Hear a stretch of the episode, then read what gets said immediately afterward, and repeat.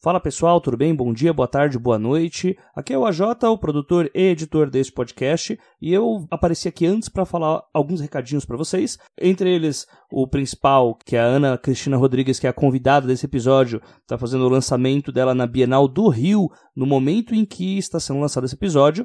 Então, vocês vão ter os links aqui no episódio mesmo, na página da Audiocosmo, do Atlas Geográfico de Lugares Imaginados, que é o primeiro romance da Ana Cristina, e vocês podem ter acesso aí através do nosso site ou também pelo site da Lendari Store, que é a editora que topou essa ideia junto com ela. Além disso, uma coisa que eu tenho que falar para vocês é que esse episódio foi gravado enquanto a Ana estava numa situação uh, conhecida como ser mãe. Ela, ela, é mãe de duas crianças maravilhosas e ela estava cuidando da, das pequenas enquanto uh, nós estávamos batendo um papo. Nós não, né? Eu estava escutando mais do que qualquer coisa, porque, enfim, quando junta Clara, Ana e Ana, tem bagagem suficiente ali pra gente só ficar escutando por um bom tempo elas falando. Enquanto estava acontecendo tudo isso, tem muitos ruídos, eu tentei tirar boa parte deles, mas ao invés de remarcar ou algo do tipo, eu acho que é mais interessante, até para os escritores mais pagadores de boletos, que é como eu gosto de chamar, entenderem a realidade dos autores de hoje em dia, que essa figura do autor olimpiano que apenas tem o tempo a escrever, bem, ela não é tão real e nada melhor do que colocar aí uma entrevista enquanto está rolando o cotidiano da convidada. Então, peço a compreensão de vocês sobre isso. Eu fiz o meu melhor na edição, mas há coisas que não tem como a gente apagar. E vocês devem ter visto isso também nos últimos episódios que saíram no feed, é, no meio de eventos e coisas do tipo. De qualquer forma, eu acho que o papo ficou muito legal. As convidadas, como eu já falei, têm muita bagagem aí para que vocês possam extrair. E é com esse aviso que eu alerto aí vocês, caso você seja um ouvinte que gosta de escutar o podcast ou no ônibus, ou lavando roupa, ou qualquer outra atividade que tome boa parte da sua audição também, eu aconselho a aumentar um pouco mais o volume, ou se não, esperar para algum momento mais silencioso, porque, enfim, né? Eu escuto podcast e sei como é que é quando a gente está fazendo atividades e não consegue escutar o podcast, tem que escutar mais uma vez. Então fica aqui esse aviso, um abraço para todo mundo que escutou até aqui e fique aí com o episódio do Pergunte Damas.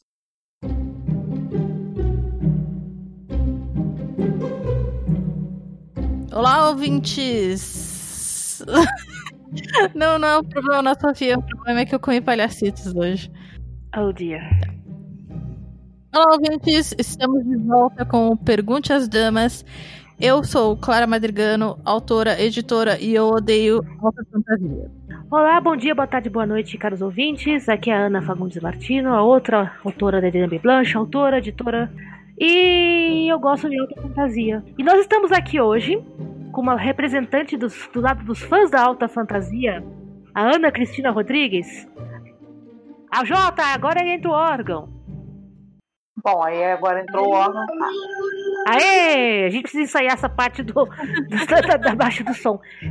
Eu não vou fazer isso toda vez. Ah, Eu você não vai. Vou. não vou, não. Você alugou o brinquedo, agora temos que usar. Enfim, pessoal. A Ana tá aqui hoje para falar com a gente sobre o fantástico livro dela. É o Atlas Geográfico de Lugares Imaginados. Aê! É, vai ser lançado pela editora Lendário. O livro já está em pré-venda. E Saindo aí pra Bienal do É, Rio. E acompanhando o podcast, nós teremos o link para compra em algum lugar aqui. Na lendária história. É, na lendária. Store.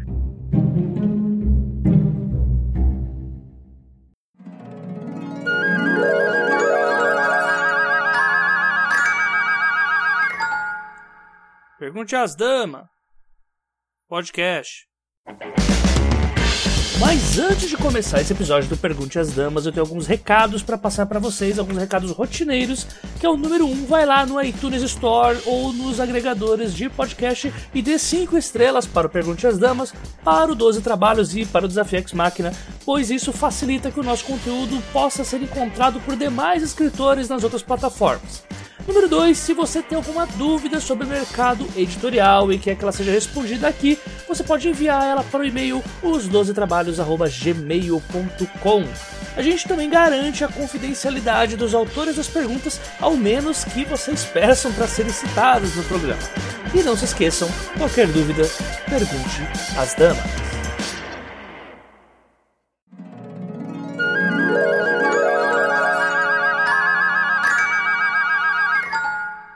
Pergunta pras damas. Eu tô de folga hoje. Tô respondendo nada.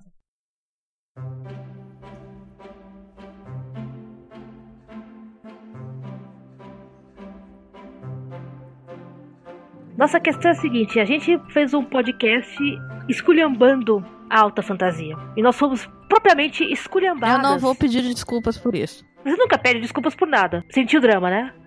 Entra aquela musiquinha Tá triste. tudo bem. Não! Por favor, não. Não. Coloca assim, a coloca assim. Quando eu era criança, eu abri um livro de alta fantasia. E eu encontrei um personagem chamado Joe, o lenhador. Joe, lenhador, viveu aventuras fantásticas em um mundo sexista. E isso me marcou para sempre. Porque eu soube que naquele momento eu nunca mais seria capaz de ler alta fantasia. Pelo amor de Deus, a Jota, suspende o som. Suspende o BG. Ou então, ou então Enfim. suspende o som e dá uma caipirinha. Porque só bêbado pra aguentar isso. Considerando a hora que a gente tá gravando. Trilhar ainda. Tudo bem, mas a gente tem que fazer. Tá, então. Deixa eu Enfim, falar, gente. vai, deixa eu falar porque eu tô bêbada. Não, eu não tô. Enfim, Eu já ia perguntar. Ana Cristina Rodrigues é um dos grandes pilares da fantasia nacional. Ha, que é sempre cheia de nomes masculinos. E ela tá no mercado há muito tempo, trabalhando como autora, editora, já traduziu alguns dos grandes autores de fantasia internacional para português. Já trabalhou com várias editoras, das grandes, das independentes. E é uma pessoa que tem muito o que falar sobre fantasia e alta fantasia. Muito mais do que eu tenho. E também tem muito o que falar sobre escrever um épico e o tempo que isso consome e como é difícil mulheres terem visibilidade nesse nicho específico. Porque mulheres geralmente são bem recebidas na fantasia urbana ou na fantasia de Fantasia histórica. histórica. Mas é muito difícil você publicar fantasia épica sendo mulher. Lá fora é difícil, mas aqui no Brasil é quase uma coisa que você não escuta falar. Então, Ana, como é que surgiu o Atlas? Quantos anos desde a concepção até agora a publicação? E como você evoluiu sob- é, como autora de fantasia desde então? E o que é importante também para as pessoas que escutam o nosso podcast, que são, na maior parte do tempo, autores aspirantes. ah, como o mercado de fantasia evoluiu ou não? Então, é uma longa história. Porque eu já tenho 20 anos de mercado. Eu comecei quando estava começando o Sport, quando estava começando o Dracon, quando estava começando o Bianco. Eu comecei lá. Só que eu tenho uma grande diferença para eles. Eu sou contista. Eu era essencialmente contista. Até bem pouco tempo atrás eu só escrevia contos. Né? Apesar de ter vontade de escrever romance, tal, de escrever livros longos, sagas. Eu tenho lá todas as minhas sagas planejadas desde que comecei a escrever. Mas eu gostava de terminar contos. Eu gostava de, de criar esses flashes. É sério, Sofia? Eu, gost- eu gostava de criar. Parei pra dar atenção, ela parou. Eu gostava de criar essas histórias meio episódicas, esses momentos, mesmo que de vez em quando eu repetisse personagens. E um dia o Eric Novello me chamou pra. Não. Um dia o Nelson de Oliveira me chamou pra fazer parte de uma antologia de fantasia urbana. E eu fui pra fantasia urbana, não fui para lá da fantasia urbana da Caçadora de Monstros, que a gente tem mais por aqui, não. Eu fui da cidade como cenário. E eu escrevi um conto sobre uma cidade de biblioteca e achei legal. Aí depois, um ano que depois, o Eric Novello me chamou pra escrever um conto de fantasia urbana. Aí eu escrevi sobre um homem morcego que salva um rei de lata. E sei lá, porque eu achei que as duas coisas tinham a ver. E nesse meio tempo eu virei pro meu, meu estagiário, que é o Lucas Rocha, que agora publica pela, pela galera Rego. É um livro muito interessante pela galera. E virei pro Lucas lá na Biblioteca Nacional, na Casa da Leitura. Lucas, um dia eu vou escrever um livro sobre essa música. Essa música é o América, A Horse with No Name, que basicamente fala de gente atravessando o deserto num cavalo sem nome. Ele olhou pra mim com aquela cara de até parece, a pessoa que nunca tinha escrito um livro, ainda escreveu um livro sobre uma premissa meio idiota dela. E eu, com o passar do tempo, isso a gente tá falando de 2011, 2012, e com o passar do tempo eu fui começar a costurar esses dois contos, um com o outro, e vendo onde ia, e partir para coisa da fantasia, do, do, épico, do descobrimento de si mesmo. Eu não, não, trabalho muito com o conceito de jornada do herói, acho super válido, mas eu não. Eu trabalho com dimensões, com universos, que eu acho que é um lance que as pessoas deixam muito para ficção científica, que eu acho que é uma, tem uma coisa bastante a ser explorada na fantasia. Né? Peguei coisas que eu tinha lido, a, a Victoria a, a Schwab, que tem o Thomas Escudo de Magia, que, é uma coisa que se referencia muito no Roger Zelani, que é uma referência muito antiga minha dos Príncipes de Amber, ou Ambar, como vai sair aqui no Brasil. E eu fui misturando esse monte de referência.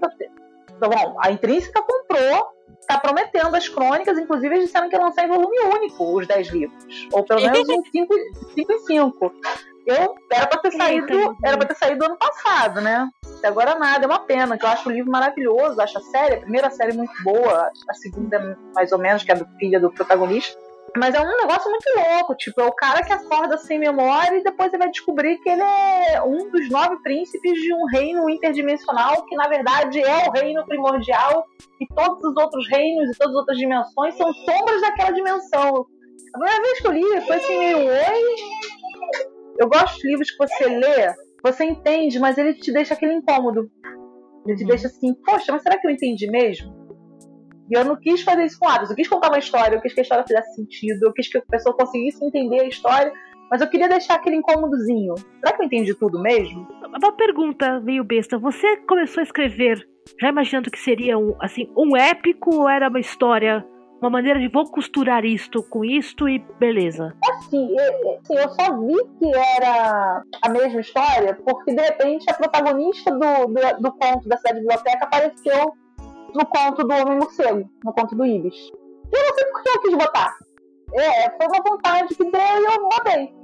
E olha assim, por que eu coloquei isso? O que, que esses dois, dois personagens têm em comum? Eles não têm nada em comum. O Ives é um cara super cabisbaixo, super tristinho, super gótico, mas todo ele é um homem morcego, né?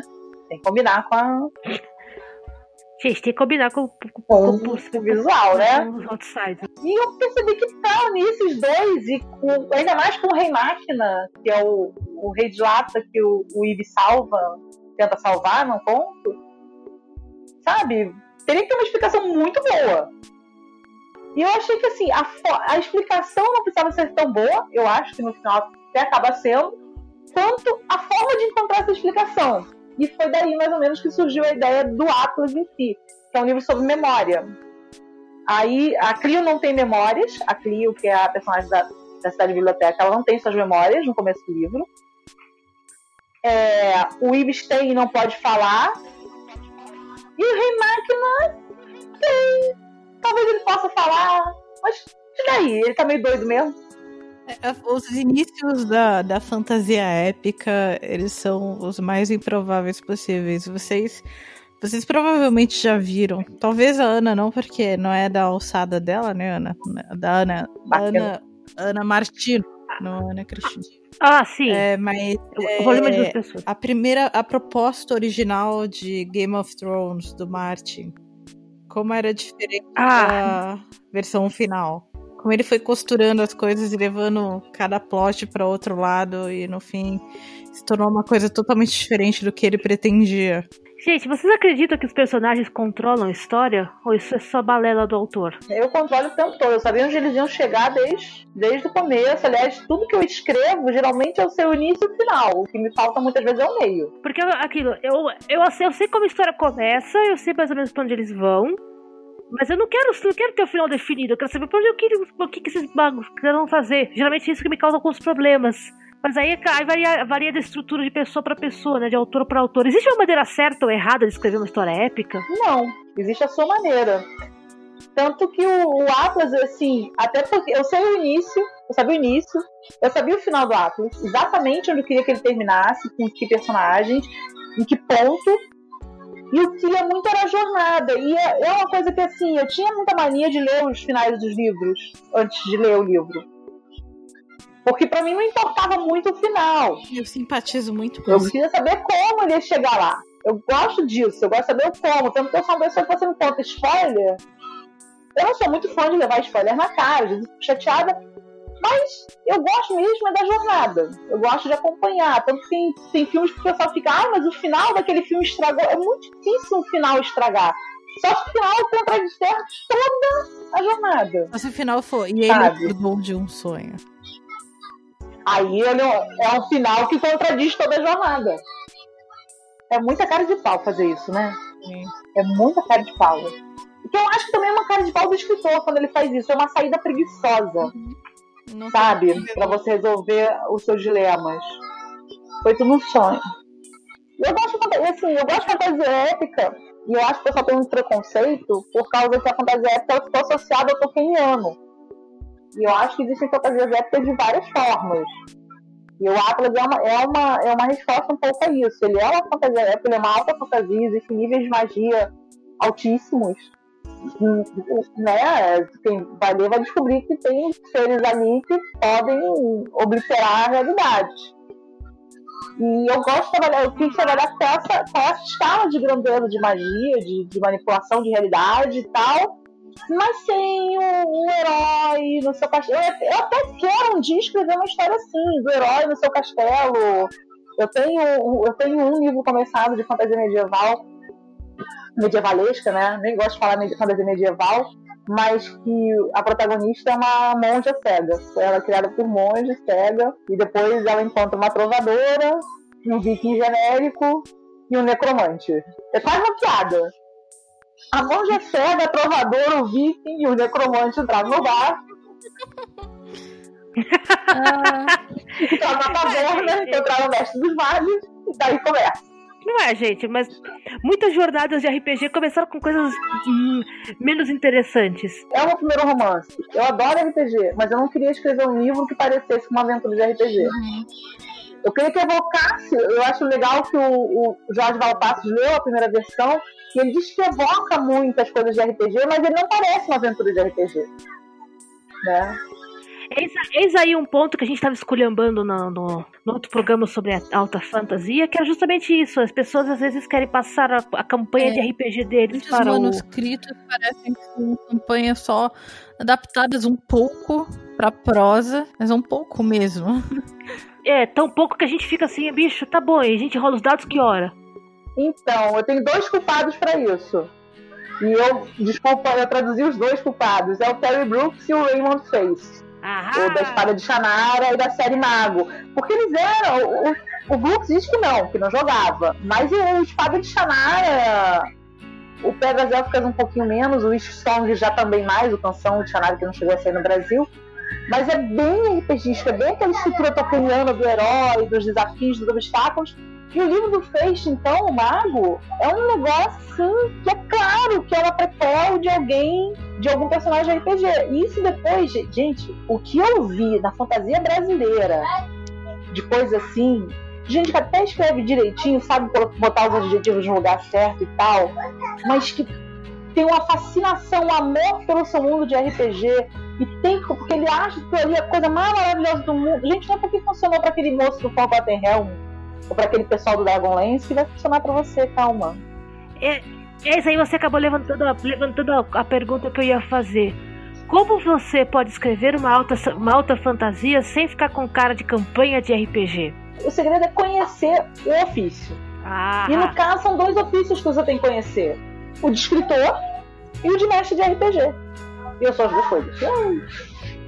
Separar em caixinhas diferentes pra não, não dar não dar tilt, né? Porque você sabe, porque o problema é que ah, as aventuras de RPG elas são esquemáticas, mesmo quando tem os, os desvios. E eu estou falando da- da- das narrativas tradicionais de RPG. Eu sei que já há pessoas que fazem coisas mais experimentais. Eu estou falando da minha base de jogadores de RPG, Shadowrun, AD&D, GURPS, essas coisas.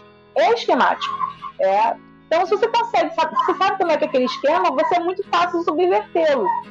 É por isso que toda vez que vem um escritor iniciante falar pra mim, não, porque o negócio é quebrar regras, eu falei, você só sabe quebrar as regras quando as conhece. Isso lembra muito Pablo Picasso, que não tem nada a ver com RPG, ironicamente. Mas tem a ver com arte. É, porque, assim, o Pablo Picasso, ele era filho de um pintor, né? E ele era um pintor, aprendeu as regras todas, as regras clássicas de pintura. Ele era um retratista muito bom. E ele quebrou as regras com as Demoiselles d'Avignon justamente porque ele sabia exatamente aonde torcer, né, a imagem para distorcer e transformar as Demoiselles d'Avignon, porque ele sabia todas as regras de estrutura da pintura.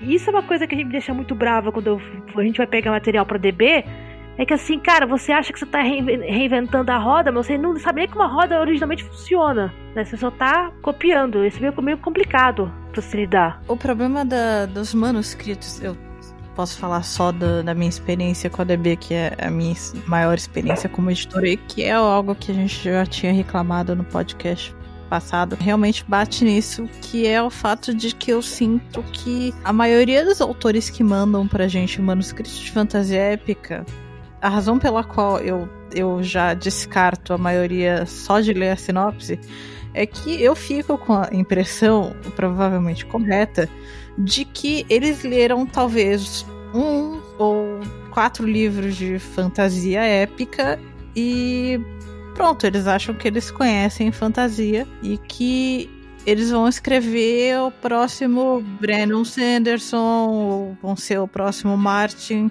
É, eu não sei se Tolkien continua tão em voga assim com os autores mais jovens, mas é, Tolkien, por pelo menos uns 10 anos, desde que saíram os filmes, tornou referência entre os autores mais jovens, aspirantes. Então o que chega pra gente é tipo é repeteco, e é repeteco de uma pessoa que leu poucos livros de fantasia épica. Poucos livros no total, provavelmente, mas poucos livros de fantasia épica. Então tudo parece uma emulação. E até porque, assim, o que se a gente for ver também, a história editorial da fantasia épica no Brasil ela é muito recente. Uhum. Mesmo nas décadas de 60, 70 e 80, o, pouco ímpeto que se tinha para esse pro nicho da, da literatura fantástica era muito voltado para a ficção científica. Né? Uma das primeiras coisas que eu li de fantasia que poderia ter tido como fantasia épica foi a série Darkover da Marion Zimmer Bradley, que é uma série de ficção científica. Se passa em outro planeta, tem terráqueos e ciência psionica e tal, mas é meio disfarçadinho. É um planeta com nível de tecnologia baixo e tal, não sei o quê. Então é uma coisa muito parecida com fantasia. Depois eu fui ver que realmente aqui a gente publicou muito pouco. Eu não tive Tolkien na minha infância. O Tolkien chegou no Brasil na minha adolescência, né? Já, já pelas décadas de 90. E era, um- sim, quase não tinha mesmo. E se você for ver, tem pouquíssima variedade de fantasia épica publicada no Brasil. Sim. É sempre muito mais do mesmo. Você agora faz uns 10 anos que teve um pouquinho mais de- daquela fantasia Green Dark, Black Company, que é um marco da fantasia da década de 80. Só foi publicado aqui também depois do Martin. É uma das, das influências do Martin. Tem muita coisa. É, é engraçado que a gente é um, um- um- um país que publicou primeiro o Martin e depois o Terry Brooks, o Espada de Shannara, que é o, o marco inicial realmente da fantasia épica. O pessoal fala Tolkien, Tolkien, Tolkien, mas o Tolkien ele era um cara meio do ni- nicho cult. O grande primeiro sucesso da fantasia foi o Espada de Shannara, que é tipo uma versão condensada dos três tomos do Senhor dos Anéis num só, né? E o Brooks só foi, esse livro do Brooks só foi traduzido aqui por mim muito depois do, do Martin, quase. Foram quase seis anos depois do Martin ter lançado. Então, assim, a gente tem uma história muito recente de publicação de fantasia épica e muito igual. Pouco que se publica é muito Na parecido. literatura nacional nós não temos a tradição de fantasia épica também. Sabe por quê? Porque sabe onde, que- onde é que tem uma, uma, uma literatura muito. que tem, teria a ver com a raiz da literatura da fantasia épica, sabe? que é a- os romances de justa, os romances medievais e tal, ou a, ou a ficção histórica medieval, que é a literatura de cordel. Que tem uma, uma tradição dos Doze Cavaleiros, dos Doze Pares de França, dos Cavaleiros da Távola Redonda, mas a gente aqui ignora meio, né? Porque a gente se volta para sul e sudeste, então Aí, que, ao invés de a gente recuperar por essa via, que seria interessantíssimo recuperar a, a fantasia épica pela via do cordel, a gente recupera Esperando. por uma importação Hum. limitadíssima que a gente tem. Gente, A gente passou anos sem ter uma autora de fantasia épica, uma autora de fantasia épica traduzida no Brasil. E tem muitas que a gente não. só tô- E tô falando só de mulheres, a gente não tem. Tem Fili, a gente não viu a Elizabeth Moon, a gente não viu Mercedes Lackley, que é imprescindível no gênero, nunca foi traduzido aqui.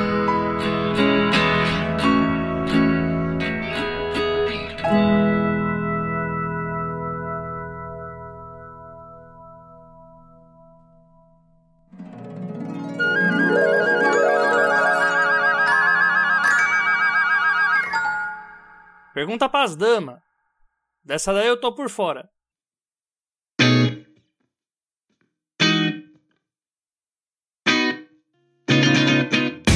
Além de background, vamos dizer assim, acho que uma outra coisa que a gente tem que pensar para os autores que estão escrevendo fantasia épica é tempo. Né? Tempo para editar, tempo para pensar, tempo para rever o material, não é entregar direto né, pro autor a primeira versão que aparece. acho que é uma, coisa que a gente tá batendo nessa tecla há muito tempo aqui no, no, programa. Eu acho que é uma coisa que a gente vai bater na tecla. Eu falo de brincadeira, eu vou bater na tecla na minha newsletter até acho que dois dias depois que eu terminar de escrevê-la.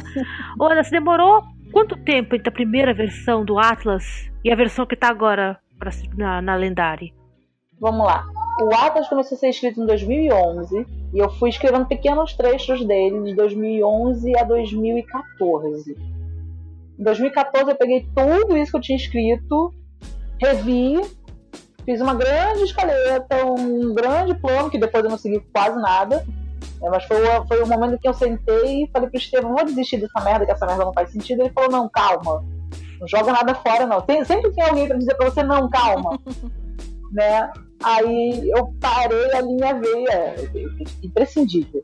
A linha veio e dei forma ao que é o, ao primeiro esboço do que seria o Atlas hoje. No final de 2015 eu terminei o Atlas. Aí eu deixei descansar três meses. Nem olhei, não pensei, fui escrever outras coisas, comecei um livro de ficção científica e tal. Aí lá pra abril de 2016, já grávida das meninas e tudo, eu, revi, eu fiz uma primeira revisão baseada no que a minha gente, a Alba, da Alba Milena da Incri, tinha dito. Aí fiz uma revisão geral. Foi para ela, ela fez mais comentários, deixei mais uns dois meses de lado para escrever outras coisas, as meninas nasceram. Aí no final de 2016, assim, no auge da minha pior crise depressiva, eu peguei o Atlas e falei, meu Deus, tá uma merda. Eu acho que ele já passou por umas seis ou sete versões. Eu não, eu não consigo te dizer tantas porque eu sou uma pessoa Enquanto o livro tá na minha mão, eu vou retirando um pedacinho. Eu sei como você se sente. Eu vou. Eu lembro, às vezes, é uma coisa horrorosa, gente. O livro tem que. Por isso, as pessoas não entendem que às vezes eu, eu deixo pra escrever o conto pra mandar pra uma submissão nos últimos dias. Que é pra eu escrever, dar só uma aquela revisada, tal, não sei o que, e mandar. Porque se eu fico com o negócio, eu não mando, porque eu vou ficar revisando e revisando e mexendo em frases. Até hoje eu lembro de frases do Atlas e, sabe, enquanto não for pra gráfica, eu vou ficar mexendo. Porque eu vou e conserto palavras. É que vocês não estão com câmeras, não é um videocast, porque senão você estaria vendo, vendo a Clara olhando pra mim no gesto do tempo, tá vendo? Tá vendo? Você também faz isso, tá vendo? Não é só você. Eu acho que eu tive sete versões diferentes dos filhos, dos filhos do pôr do sol em três anos. Eu, eu leio a versão que foi publicada em maio e ainda falo, putz, grilo, quero trocar tudo de lugar. É uma coisa que eu, por sanidade mental, eu não releio. Eu não releio depois de publicado de jeito nenhum. Desculpa, não releio. Eu, eu até releio o arquivo do Word. Mas no produto final, não. Mas o produto final não, não consigo. Até porque quando eu trabalho como editora, o, com tradutora tal, não sei o que, eu gosto. Como tradutora, eu adoro pegar a versão, a versão final dar uma olhada para ver se tem algum erro grotesco, se foi eu cometi ou se foi na revisão, né? Que, é pra, que já acontece. De vez em quando você acerta, o revisor erra e passa a versão do revisor normal, todo mundo é humano, mas se alguém vier me atacar, eu tenho, eu tenho como defender. Quando erra eu engulo, a gente erra. Mas como editora, como tradutora, eu vou no produto final e vejo onde eu errei para melhorar isso aqui, mas como escritora eu não consigo. Não consigo. Eu começo a me contorcer. Eu tenho uma mania quando eu fico com vergonha, os dedinhos do pé começam a se encolher. Então toda vez que eu leio uma, uma coisa minha, meus dedos, sério, eu tenho medo de, de encarquilhar o pé porque eu fico muito nervosa, então eu não, não releio. Não dá pra reler. Eu releio enquanto tá no Word, eu releio até quando tá, tá no arquivo do InDesign, que eu instalei o InDesign pra poder mexer. Beleza. Agora, né, o Estevão tem o InDesign, aquela conta de assinatura do InDesign, e eu uso também quando eu preciso mexer nas minhas coisas no, no arquivo, mas depois que vai pra gráfica, depois que vira o PDF da editora, porque eu publiquei uns quatro contos, tá publicado, não é mais meu. Você mencionou também que tem pessoas que te, te, te impediram de apagar o arquivo e falar assim, nossa, sou a pior autora do mundo, etc, etc, etc. Que tipo de opinião a gente deve, responder, deve procurar e que tipo de opinião a gente não deve procurar para melhorar o texto? Eu acho que a gente deve, deve sempre procurar um, um profissional. Né? No meu caso, o Estevão é um contador de histórias, às vezes até melhor que eu, né? Ele, só que ele trabalha muito mais com, com, com mídia visual, com audiovisual, com quadrinho. Então, ele, por isso, por isso eu acho que ele foi muito importante para ajudar a botar as coisas em ordem, né? Quem trabalha com quadrinho tem, tem uma noção, às vezes, linear, de onde encaixar os pedaços, melhor do que a gente trabalha só com texto. E depois, quando o Atlas estava escrito, eu estava sendo acompanhada pela, pela Alba da Increase e ela foi essencial para mim, até tanto que eu sou, eu sou uma pessoa com um problema sério de autoestima. Então, tudo que eu escrevo, para mim, na verdade, eu tenho muita dificuldade de achar bom. E acho que tem uns quatro contos na minha vida assim, que eu realmente tenho assim, não, esse conto é bom. Um é o que tá no, no Festivais Tropicais, que é esse livro de, de melhores ficção científica. Eu tenho certeza que aquele conto é bom e tal. E o Atlas eu fiquei muito insegura porque eu tinha medo, porque ele é um. Ele não é qualquer livro, ele, era, eu, ele é um livro que eu queria realmente escrever, que eu acho que ele é importante, que eu acho que ele trata de temas importantes. Eu, sabe, é, é uma coisa. Ele é muito importante para mim. Ele fala de coisas que eu gosto, que são coisas muito caras. Ele fala de problema de pai e filha. Ele fala de memória, ele fala de relacionamentos perdidos, ele fala de tentar entender o que é amor, de tentar você tentar entender quem é você. Ele fala de atravessar o deserto num cavalo sem nome, sempre foi uma coisa que eu nunca entendi por quê. que é importante a ponto de fazer uma música, mas entendeu? É, é, é um negócio cheio de importância. Cara, ele tá muito viajandão pra escrever essa merda. Exato, gente, não tem muita explicação. Nos anos 70, o Hotel California também não faz sentido. No entanto, é uma música de sucesso. Essa é a época em que o Rick Wakeman fez as batalhas do Rei Arthur no gelo. E tem, tem aquele disco dele das oito esposas do uhum. Sim, maravilhoso por sinal, mas tipo, abandone todas as pretensões e o seu senso, o seu senso estético na, na chapelaria e você embarca. Sim, vai para se divertir. Vai para se divertir. Acho que esse também é um ponto que as pessoas esquecem no, no, no épico, né? É para você se divertir. Você vai tratar de temas pesados, temas importantes, mas lembra-se que no épico sempre tem um dardo no meio. Sim, tem um cavalo sem nome. Eu, eu acho que assim, o cavalo. O cavalo, ele, ele tem essa. Inclusive no, no Atlas, ele tem muito essa função de debochar até dos personagens. Né? Tem o, o cavalo e o viajante. O viajante são, são dois personagens que não têm nome, né? São chamados pelo que eles são que debocham o tempo todo os protagonistas. Inclusive, o próprio viajante na hora vira e fala: o cavalo é o mais inteligente aqui, né? gente, todo, todo. Lembra, a gente tem que lembrar que o bufão, tá, o bufão é o cara mais, mais inteligente do reino, né? Ele pode rir da cara do rei, ele é mais. Cara, você já, leu, você já leu Tigana? Aliás, livro da, livro da minha vida, o Tigana, ele tem uma grande influência no, no Atlas também, porque é um livro sobre memórias e tal e, o, e, o, e eu traduzi o Tigana, então que quando a gente traduz, a gente conhece o estilo do autor de uma forma diferente. E o Kay é maravilhoso. O Kay é maravilhoso como estilista, ele é um cara que escreve, que você. Quando você. Você às vezes demora pra entrar no livro dele, mas quando tu entra, você já não consegue mais sair. Tigana até hoje me assombra, assim, tem umas coisas assim que.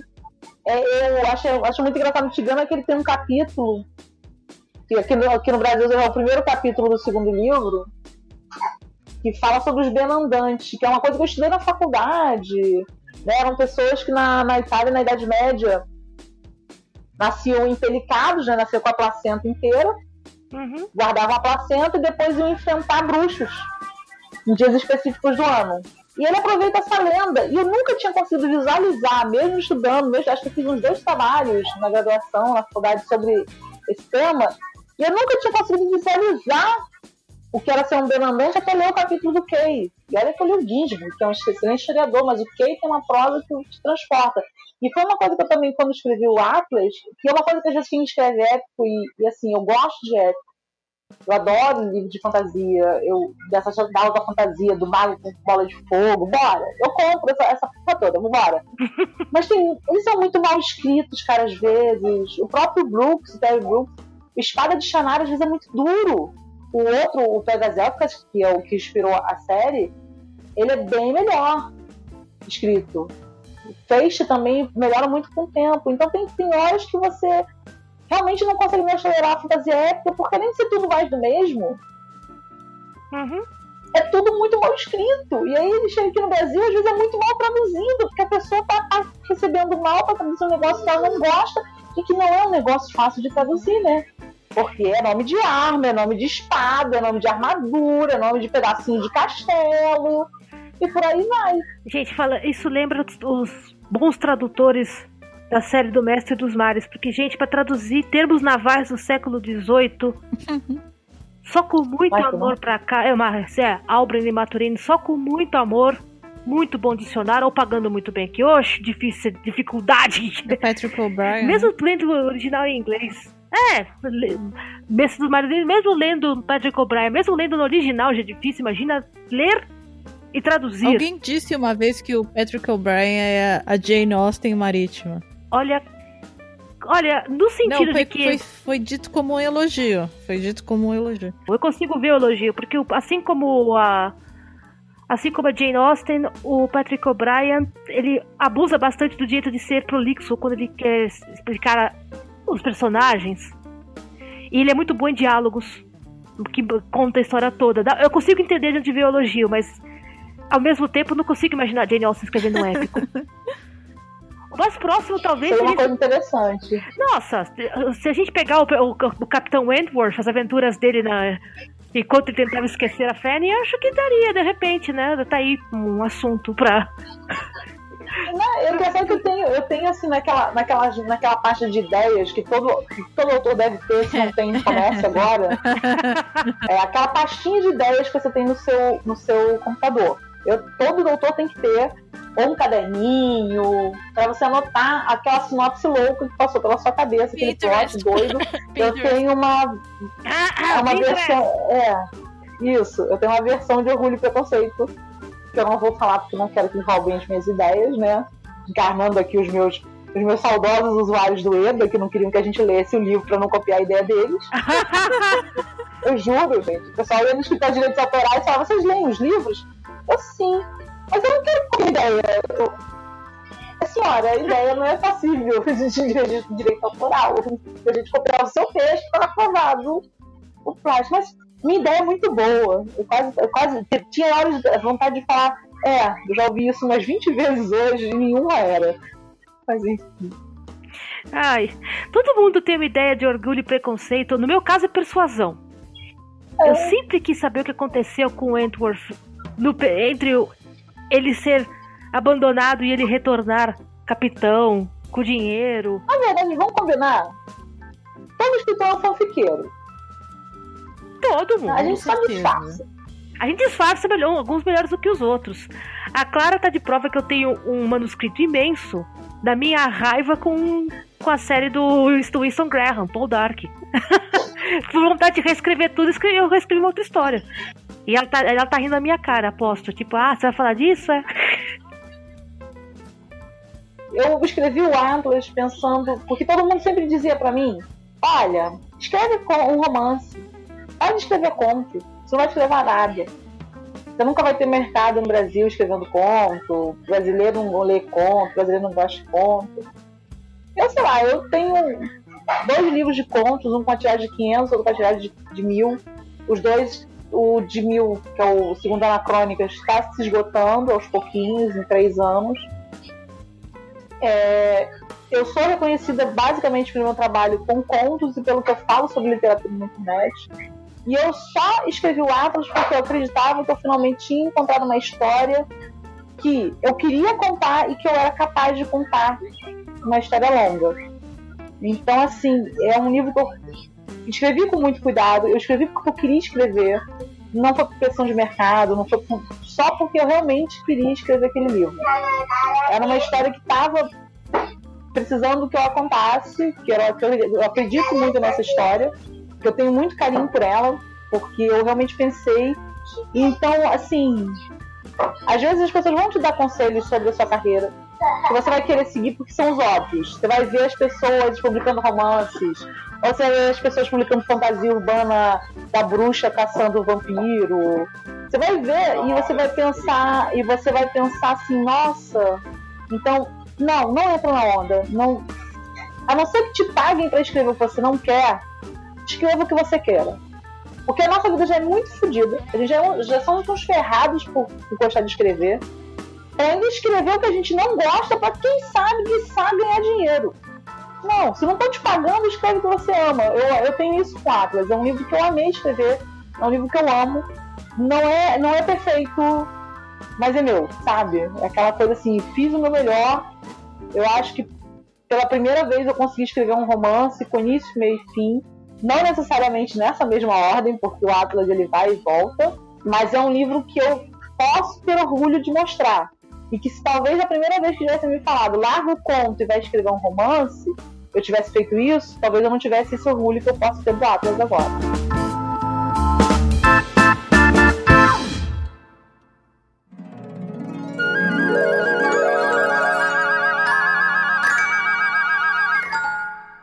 Pergunta pras damas. Eu agora tô pegando roupa no varal.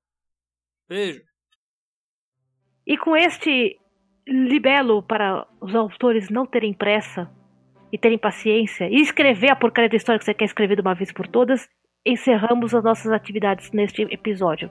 Ana, se, Cristina, se tiver aí o seu jabá de. Vocês podem me encontrar no Facebook como perfil ou página Ana Cristina Rodrigues. Eu tô no, no Twitter e no Instagram como Ana de Finisterra. Eu acho que no Pinterest eu também sou Ana de Finisterra, mas eu uso ele bem pouco. Deveria usar mais. É, eu tenho meu site, anacristinarrodrigues.com.br, e o Atlas também tem site, atlasageográfico.com.br. Não foi muito inteligente, porque você jogar no Google Atlas Geográfico, o Google vai falar: Você quis dizer Atlas Geográfico? Burro. Mas você encontra lá e ele está à venda na Lendária Story, que é a loja da Lendária, a editora que está apostando comigo e apostando em mim, né? Em pré-venda até a Bienal e ele vai estar lá na Bienal do Rio, impresso, bonitinho, simpático e cheiroso para vocês, com aquele cheirinho de livro novo que a gente gosta. Gente, aqui fala Ana Fagundes Martino, Ana Dixit no Twitter e na, na newsletter, anamartino.com, Ana com dois N's. Ah, né, eu tenho o site oficial, que chique, mesmo que mexo.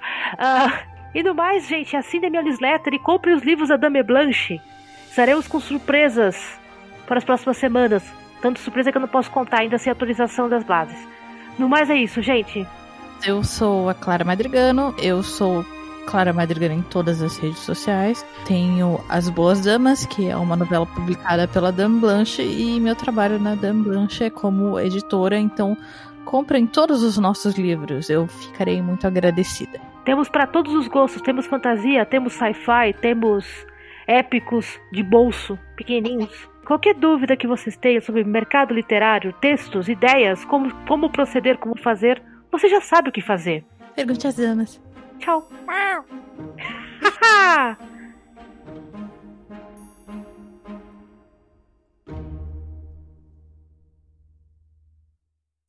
E aí, gostaram do episódio? Se você quiser, é possível ajudar o Pergunte às Damas a continuar no ar. Tudo isso a partir do padrim.com.br barra 12 trabalhos. E a partir da categoria bronze, você contará com episódios exclusivos do Pergunte às Damas. Sempre lembrando que é você quem faz a pauta deste podcast, enviando suas perguntas para os12trabalhos.gmail.com. O 12 é número. Obrigado por ter ouvido até aqui e até a próxima.